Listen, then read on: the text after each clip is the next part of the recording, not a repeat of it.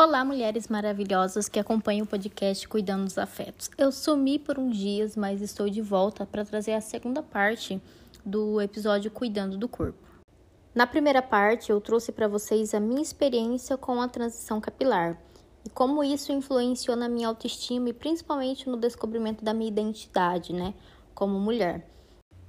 E hoje eu quero falar com vocês sobre a nossa relação com o corpo no pós-parto, claro que trazendo a minha experiência.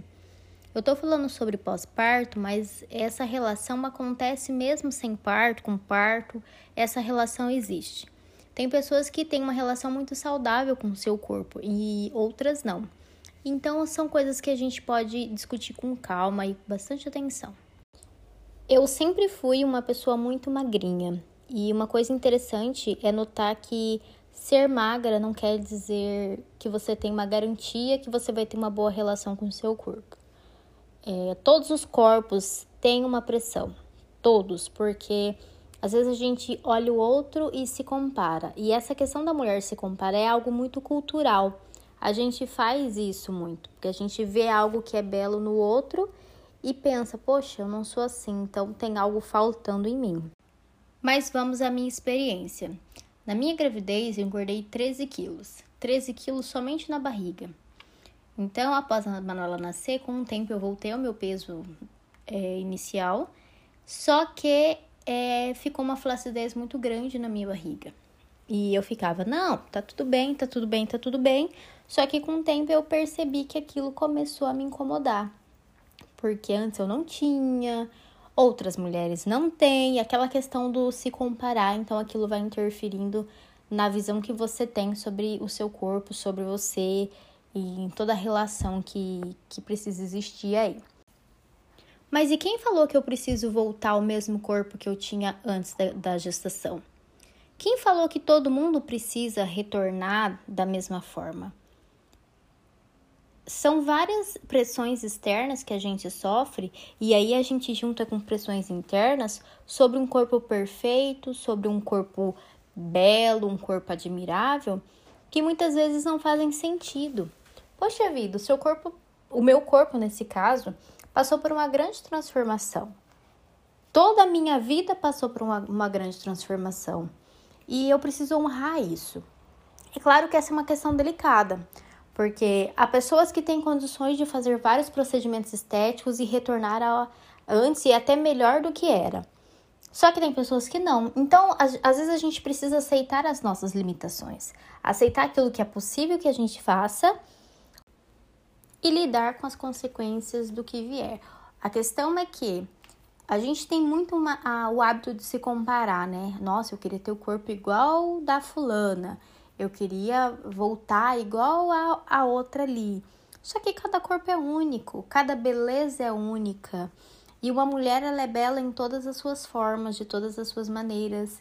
E às vezes, se você tá com um corpo aí que você não tá se agradando, ao invés de você ficar olhando no Instagram outros corpos, pare, se olhe no espelho e comece a se elogiar. Faça esse exercício de, nossa, como o meu corpo é bonito.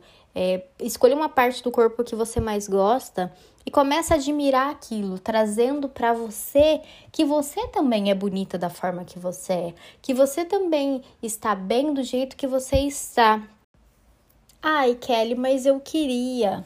Eu queria muito. Então vamos, vamos parar e pensar. Você quer muito? Você consegue fazer? É algo que, que dá para você fazer algo a respeito? Se der, maravilha, perfeito. Se você consegue batalhar um pouquinho mais para ter um, um corpo um pouco melhor, tudo bem, não tem problema. A questão é, por exemplo, você precisa ir para uma academia, você precisa fazer uma dieta, você precisa fazer uma estética porque você se ama e não porque você odeia o seu corpo e não porque você odeia a forma como você está. Tu, o que influencia tudo isso é a sua motivação. O que está te motivando a fazer isso? É porque você olha no espelho e você não se agrada daquilo que está ali? Ou porque você olha no espelho e fala, nossa, eu mereço mais, eu mereço algo diferente, eu mereço porque eu tenho muito valor. E eu já sou linda dessa forma, mas eu posso ficar melhor. Então, essa questão da motivação e os olhos que você tem sobre você é muito importante. E muito importante não se medir com a régua dos outros. Cada pessoa tem um corpo, cada pessoa tem uma ideia, cada pessoa tem uma possibilidade. A gente precisa entender quais são os nossos limites e o que a gente pode fazer com eles. Dá para ultrapassar esse limite? É possível? Se for possível, maravilha, vá em frente. Se não for possível, se é algo que vai te trazer muita dor, muito sofrimento, muitas renúncias assim grotescas, aí você precisa parar e pensar: é realmente necessário? A gente, tudo a gente precisa entender, analisar com muita calma, é essa questão da motivação. Então, quando eu falo sobre a nossa relação com o corpo, é sobre isso. É você ter uma relação de amor e não uma relação de ódio. Bom, é isso que eu queria compartilhar com vocês, a minha experiência, a minha visão e trazer essa visão de amor para vocês.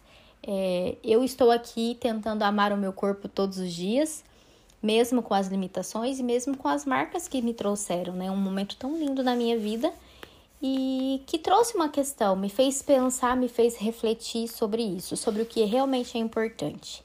E eu espero que vocês também consigam refletir e analisar é, qual é a relação que você tem com seu corpo aí? Você busca novas coisas porque você ama, porque você se odeia. Se você gostou desse episódio, assista, compartilhe com alguém que precisa, com alguém que está passando por essa transformação, com alguém que não aceita o seu próprio corpo, com alguém que precisa disso, para que ela possa também ter essa mesma reflexão. Eu espero vocês no próximo episódio.